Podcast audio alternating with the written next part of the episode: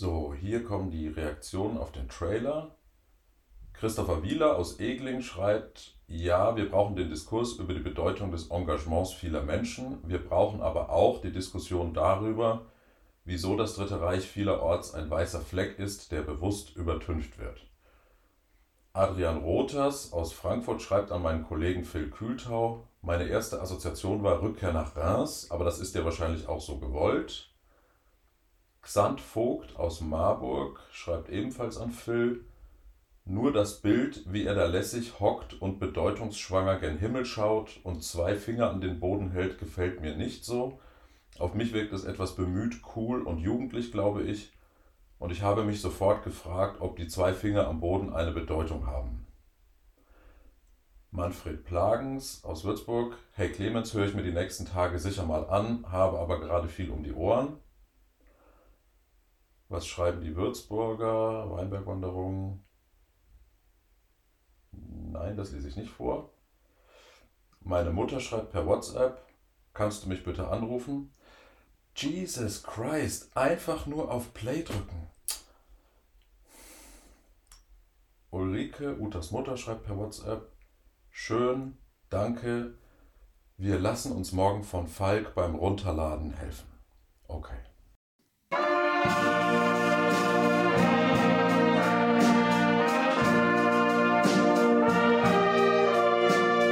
Rückkehr nach Rottendorf. Was die Aufarbeitung des Nationalsozialismus mit unserer eigenen Lebensgeschichte zu tun hat. Von Clemens Tangerding. Folge 1 Die Augen verschließen. Als ich acht Jahre alt war, trugen von einem Monat auf den anderen sehr viele junge Männer in Rottendorf die gleiche Daunenjacke. Sie war weiß, blau und gelb. Auf dem Rücken stand Cortina d'Ampezzo. Die Jacken gab es im Outlet von S. Oliver, einer Modefirma, die in Rottendorf ihren Hauptsitz hat. Der Verkauf fand damals noch in einer Lagerhalle statt, in der Kleiderstangen und Wühlkörbe dicht nebeneinander standen. An der Kasse arbeitete oft jemand, den unsere Mütter kannten. Dann bekam man die Kleider nochmal billiger. Ich bin deshalb ziemlich sicher, dass die Mütter die Cortina d'Ampezzo Jacken für ihre Söhne gekauft haben. Für diese Daunenjacke war ich noch zu klein. Ich war gerade zur ersten heiligen Kommunion gegangen, die Kurse leitete meine Mutter. Im Jahr danach wurde ich zusammen mit sechs anderen Jungen aus der vierten Klasse zum Messdiener ausgebildet. In Franken heißt das Ministrant. Pfarrer, die zeigen wollten, dass sie mit Kindern gut können, nannten uns Minis. Die Ministrantenkurse leiteten zwei große Jungs, sie waren damals schätze ich 16 Jahre alt. Bei den Ministranten habe ich zum ersten Mal in meinem Leben richtig gelitten, nicht zuletzt unter den Reaktionen auf bescheuerte Dinge, die ich selber gemacht habe.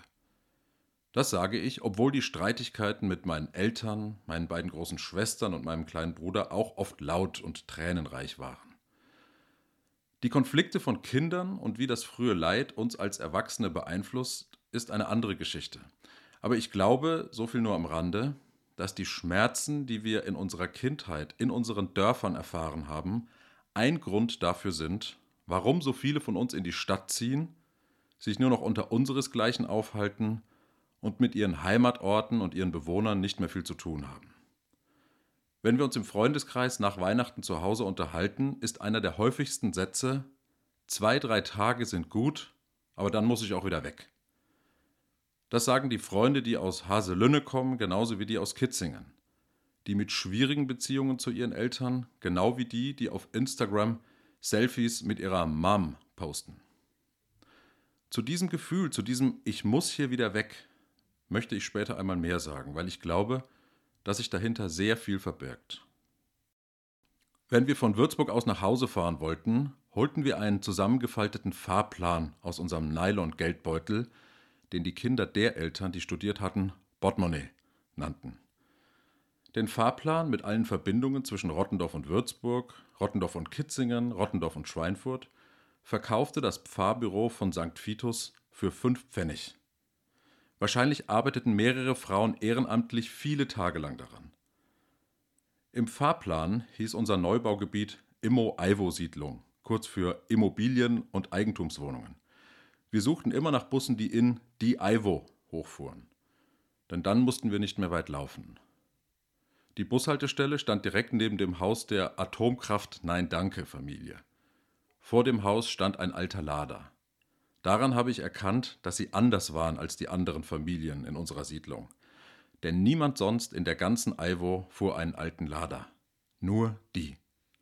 Von dort aus liefen wir 100 Meter bergab, bogen dann links in die Karl-Schnabel-Straße ein und sahen schon unser Haus. Karl Schnabel war Gemeindepfarrer in Rottendorf in der Zeit des Nationalsozialismus. Wenn kein Aiwo-Bus fuhr, mussten wir an der Turnhalle des TSV Rottendorf aussteigen und viel länger laufen. Erst vorbei am Eingang der Sakristei der Kirche, in der mein Vater Kommunionausteiler war, die Nachbarin in unserer Doppelhaushälfte Küsterin und mein Bruder und ich Ministranten. Dann weiter zur Musikschule, in der meine beiden großen Schwestern Klavier und Geige und jede auch nur denkbare Flöte spielten. Vorbei beim Bauern Schubert, der in der amerikanischen Kriegsgefangenschaft auf einer Ranch gelebt und Ponys lieben gelernt hatte und der selber sechs Ponys besaß, auf denen wir manchmal für wenig Geld durch den Wald reiten durften. Dafür mussten wir, ganz selten, beim Ausmisten helfen. Der Ammoniakgestank in dem kleinen Stall war so heftig, dass uns die Tränen in die Augen schossen und wir versuchten, nur auf dem Hof zu atmen. In der Straße gegenüber vom Bauern Schubert war ich zweimal beim Schweineschlachten dabei. Dann lief ich durch die Straße, in der ich niemanden kannte, den Hügel zum Friedhof hinauf, auf dem Frauen mit kurzer grauer Dauerwelle und in hellgrauen Übergangsjacken die Gräber ihrer Männer pflegten. Direkt hinter dem Friedhof stand unser Haus. Immer, immer wenn ich an der Tür klingelte, zitterten die Lamellen an dieser kleinen Klappe neben dem Küchenfenster. Denn immer, immer wenn ich von der Schule kam, kochte meine Mutter Mittagessen. Ich bin in einer Gemeinde groß geworden, in der sehr viele Menschen sehr viel geholfen haben. Die Mütter haben für ihre Kinder gekocht, geputzt und gewaschen. Die Leute von der Wasserwacht haben die Kinder im Schwimmbad beaufsichtigt. Die Männer haben nach dem Pfarrfest den Grill sauber geschrubbt. Ich habe all das, was ich als Kind und Jugendlicher an tatkräftiger Hilfe erlebt habe, sehr lange nicht auf einer übergeordneten Ebene reflektiert. Ich selbst hatte nie das Gefühl, ich tue etwas für meinen Ort, als ich als Ministrant bei der Dettelbach-Wallfahrt die Lautsprecher getragen habe, sodass man die Gebete des Pfarrers auch im hinteren Teil des Zugs noch hören konnte.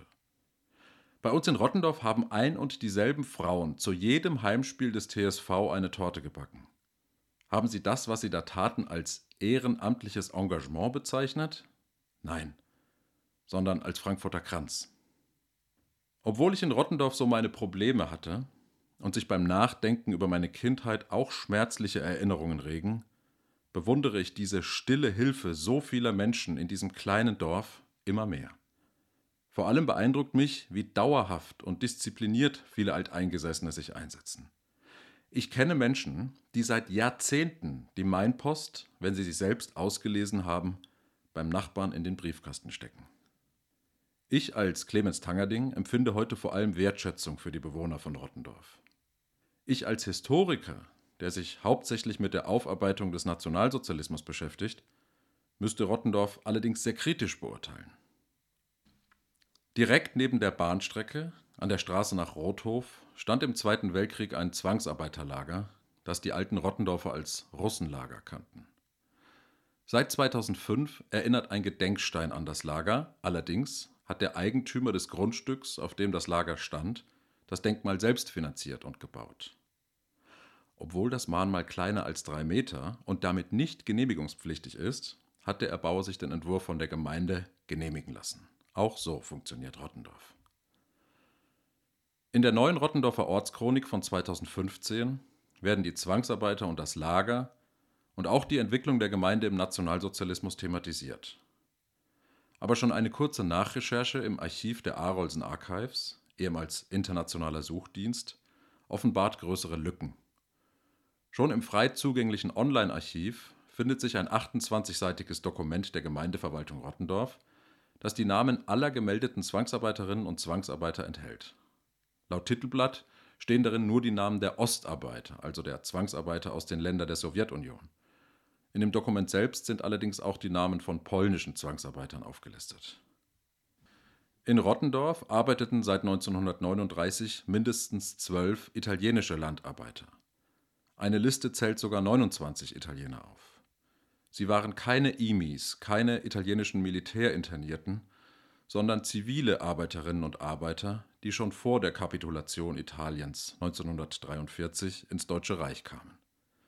Warum das Dokument mit den 29 Namen den Stempel Grave Registration trägt, was für eine Gräberstelle spricht, weiß ich noch nicht.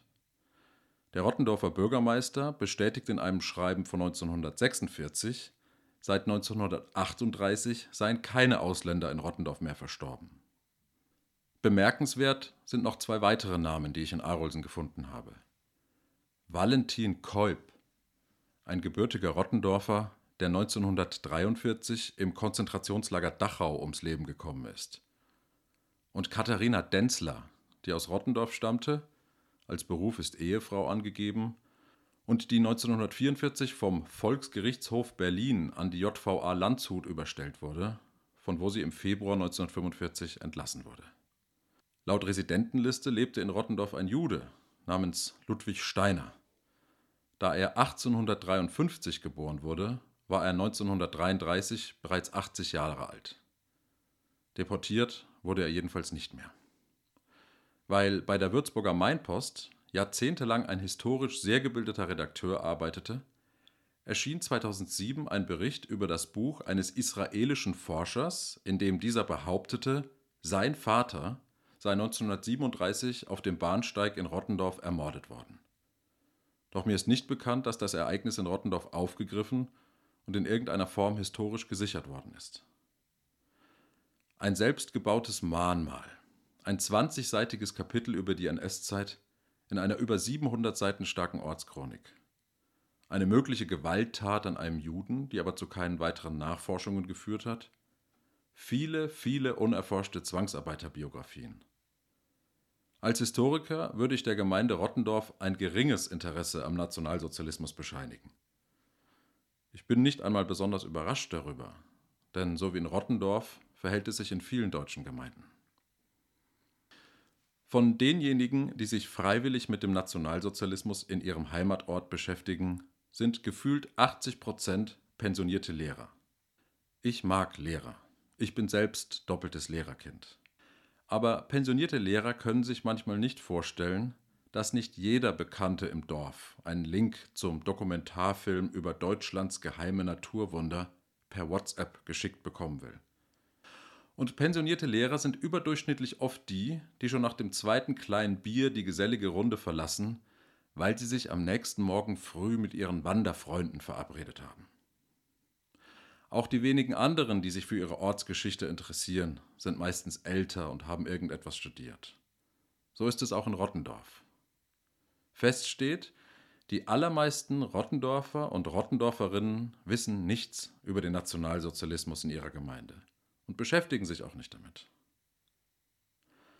Wenn ich als Historiker über meinen Ort schreibe, komme ich mir manchmal vor wie einer dieser Münzsucher, die früh morgens mit einem Metalldetektor in der Hand am Strand entlanglaufen. Das Einzige, was sie interessiert, sind Münzen, die im Sand vergraben sind. Alles andere, was am Strand passiert, sehen sie nicht. Für sie ist der Tag ein verlorener Tag, wenn sich der Detektor nicht regt. Wenn ich den Metalldetektor Historiker und den Rottendorfer in mir versuche zusammenzudenken und zusammenzufühlen, regt sich Widerstand. Ich habe das Gefühl, dass der Historiker vom Rottendorfer nur das wahrnimmt, was für ihn als Historiker von Bedeutung ist, und dass der Rottendorfer dem Historiker niemals gerecht werden kann. Ich glaube, dass wir Historiker, wir historisch-politische Bildungsarbeiter, Gedenkstättenmitarbeiter, Journalisten auf den oder die, wenn Sie jetzt bitte den Namen Ihres Heimatorts einfügen würden, er oder erin in uns hören müssen. Wir müssen aufpassen, dass wir die Aufarbeitung der NS-Geschichte nicht zu einem übergeordneten Gradmesser von moralischem oder unmoralischem Verhalten deklarieren. Das ist schwierig, denn wir alle sind mit diesen Sätzen von Richard von Weizsäcker, Primo Levi und Elie Wiesel aufgewachsen wonach wir uns mit der NS-Zeit auseinandersetzen müssen, damit sie sich nicht wiederholt. Elie Wiesel sagte 1986 bei einer Rede in Locum, ich habe immer daran geglaubt, dass das Gegenteil von Liebe nicht Hass ist, sondern Gleichgültigkeit. Das Gegenteil von Glaube ist nicht Überheblichkeit, sondern Gleichgültigkeit. Das Gegenteil von Hoffnung ist nicht Verzweiflung, es ist Gleichgültigkeit. Gleichgültigkeit ist nicht der Anfang eines Prozesses, es ist das Ende eines Prozesses. Richard von Weizsäcker sagte bei seiner Rede vor dem Bundestag am 8. Mai 1985, Wer aber vor der Vergangenheit die Augen verschließt, wird blind für die Gegenwart. Wer sich der Unmenschlichkeit nicht erinnern will, der wird wieder anfällig für neue Ansteckungsgefahren. Elie Wiesel verwendet den Begriff der Gleichgültigkeit, Richard von Weizsäcker das Bild der geschlossenen Augen als Metapher für die Weigerung, sich erinnern zu wollen. Menschen, die sich nicht mit der Verfolgung und Deportation der jüdischen Bevölkerung, mit Zwangsarbeit, mit den Biografien und Motiven der Täter etc. beschäftigen, sind gleichgültig oder verschließen davor die Augen. Weil sie nicht hinsehen wollen, sind sie gefährdet, selbst zu fremden Feinden oder Rassisten zu werden.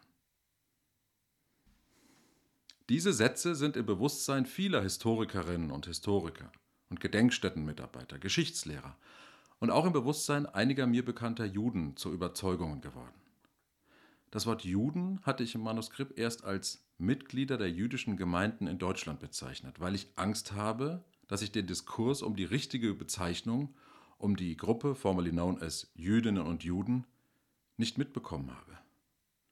Auch das muss uns noch beschäftigen. An diesen selbstverständlichen Überzeugungen jedenfalls habe ich so meine Zweifel. Ich komme auf andere Ideen, wie wir die NS-Aufarbeitung gestalten müssen. Und diese Ideen sind genau in den Projekten entstanden, in denen ich mit Bürgern in ganz Deutschland über die Entstehung und den Verlauf des Nationalsozialismus diskutiert habe. Diese Zweifel und Ideen möchte ich im Lauf der nächsten Wochen ausformulieren und Vorschläge machen, wie wir die Aufarbeitung des Nationalsozialismus in Deutschland meiner Ansicht nach verändern sollten, damit die Debatte über die NS-Zeit uns als Gesellschaft weiterbringt. Ich möchte mit diesem Podcast Beobachtungen teilen, die ich im Laufe der vergangenen Jahre als freiberuflicher Historiker und als freier Projektmitarbeiter in den Projekten Feuerwehren in der NS-Zeit und Das Dritte Reich und wir gesammelt habe. Mir ist aber wichtig zu betonen, dass dieser Podcast nicht von den Geldgebern unserer Projekte, dem Bundesinnenministerium und der Bundeszentrale für politische Bildung finanziert werden. Und ich die Inhalte auch nicht mit unseren Kooperationspartnern, Justus Liebig Universität, Deutscher Feuerwehrverband, Deutsches Feuerwehrmuseum Fulda, abgestimmt habe. Denn ich möchte ganz bewusst persönlich und persönlich von Problemen und vom Scheitern von Ideen sprechen können. Meine Gedanken beruhen auf vielen Gesprächen mit den Menschen in unserem Lande, wie Politiker es gerne ausdrücken mit Menschen in Dömitz, Schwedt-Oder, Mannheim, Marburg, Dietramszell, München, Radeberg, Oerlinghausen, St. Georgen, Stuttgart-Riedenberg, Heinitz bei Nossen, Egling an der Paar, Kloster Zinner und Kalf, das die alten Kalver Kalb nennen. Ich bin mir bewusst, dass diese Aufzählung an Orten vollkommen übertrieben ist. Aber auch das kennen Sie vielleicht von Lehrern und ihren Kindern. Sie erklären weiter und weiter, auch wenn man es längst verstanden hat, was sie meinen. Ich habe auch mit Menschen in Friedrichshagen gesprochen, in Burghausen, Salem, Frankenfelde und Frankenförde, Lohmen und Oberlohmen. Ich meine Lohmen im Landkreis Sächsische Schweiz Osterzgebirge und nicht das Lohmen im Landkreis Rostock. Ich habe mit Historikerinnen und Historikern, mit linken, liberalen und konservativen Freunden geredet, mit GestalterInnen, mit Geschichtsstudierenden, allen voran mit meinen Kollegen.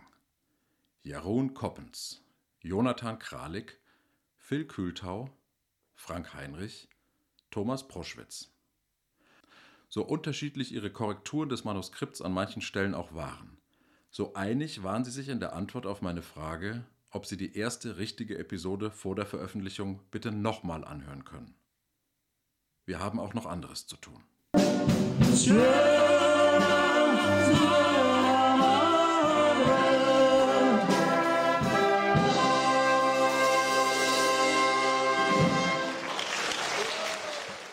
Redaktion Jeroen Koppens, Phil Kühltau, Frank Heinrich, Thomas Proschwitz.